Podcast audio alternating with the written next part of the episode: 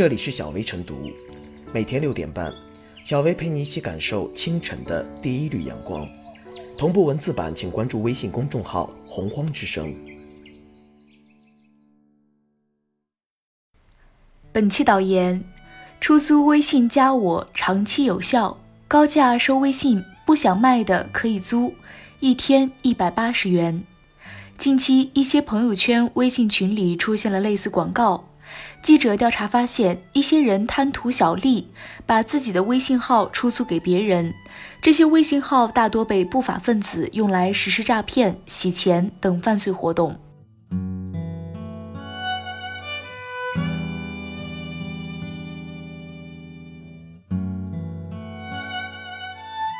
注册微信免费不等于出租免责。在一些用户看来，微信号原本就是免费注册的，出租微信号既可以轻松获利，又没有什么风险。即使微信号拿不回来了，大不了重新注册一个就是。这种天真的想法是要不得的。用户出租微信号，不仅面临微信账号丢失、个人信息泄露、账号资金被盗等风险，更可能因账号被他人利用从事违法行为。导致用户本人承担法律责任，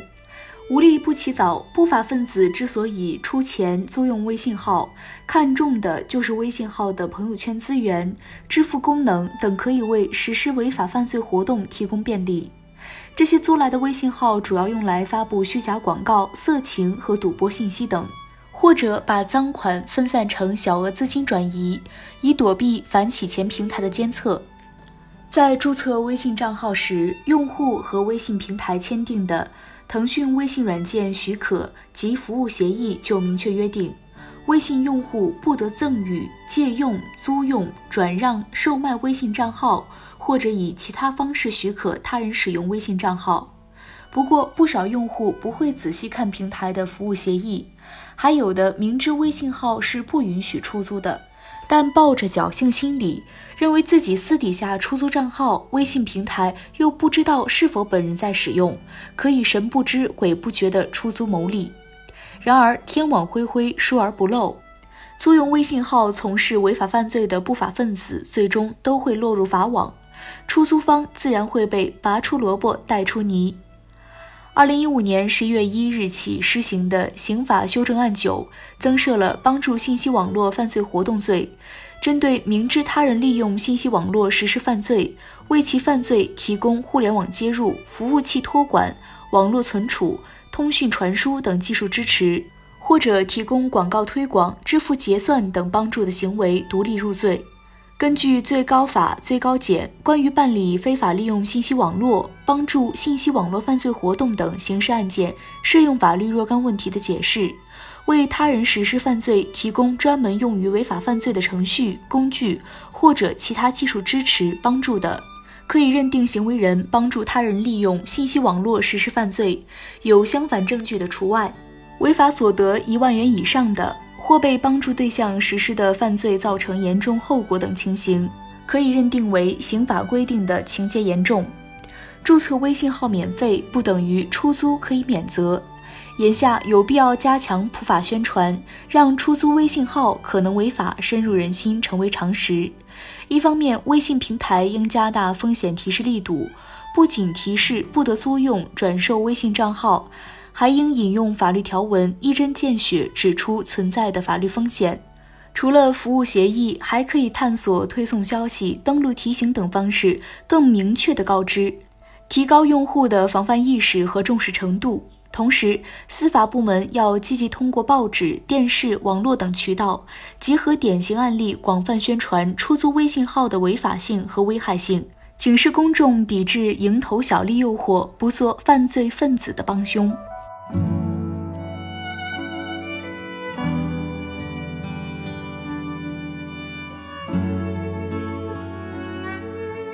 兼职出租社交账号，数字时代要绷紧账号保护的弦。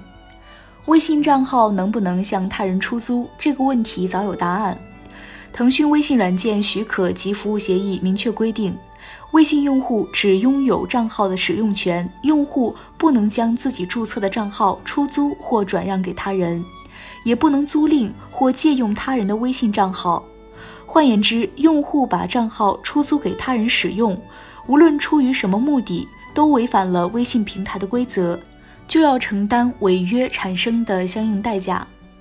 当然，在现实中，平台并不会仅仅因为用户把微信号出租给他人而采取措施，多是因为被出租的微信号在使用过程中触碰了底线，比如发布不良信息用于诈骗和洗钱等等。但即使微信账号的拥有者并不了解出租以后微信号被用来做什么，都要承担相应责任。在日常生活中，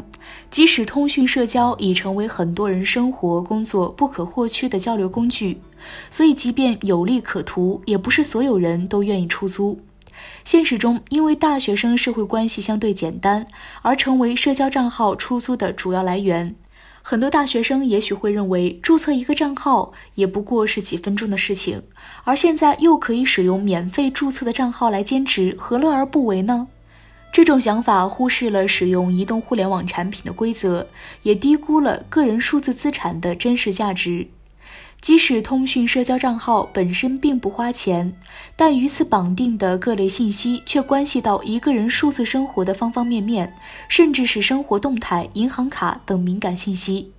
随意出租社交账号，无疑增加了这些个人信息外泄的风险。从另一个角度说，不法分子之所以愿意花钱租用社交账号，也是因为其稀缺性。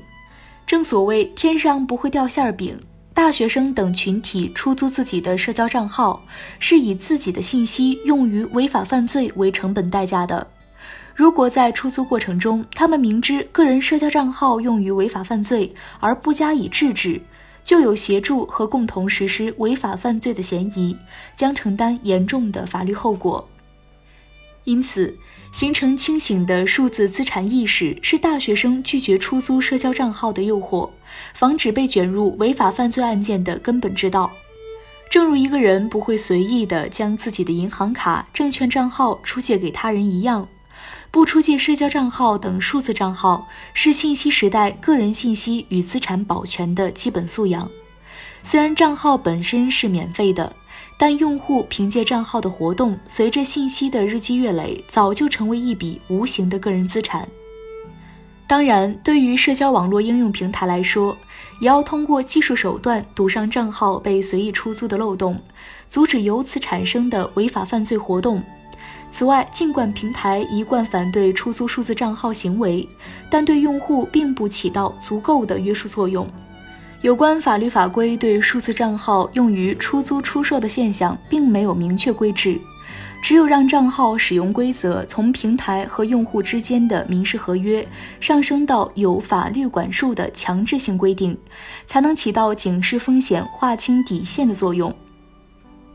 数字时代，账号就是一个人的通行证，就是打开数字生活的钥匙。不管怎么样，绝不能低估账号的重要意义与价值，也不能忽视账号被他人使用潜在的风险，且不可为了蝇头小利而违背规则出售、出租数字账号，否则不仅会给个人造成损失与不便，还会陷入违法犯罪的深渊。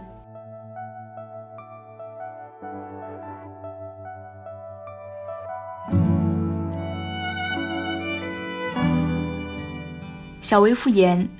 社交平台上不少人把微信出租当成一门生意，勾起一些人躺赚的欲望。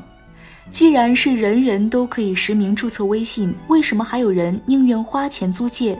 其原因无非就是为了躲避监测，干些见不得阳光的勾当。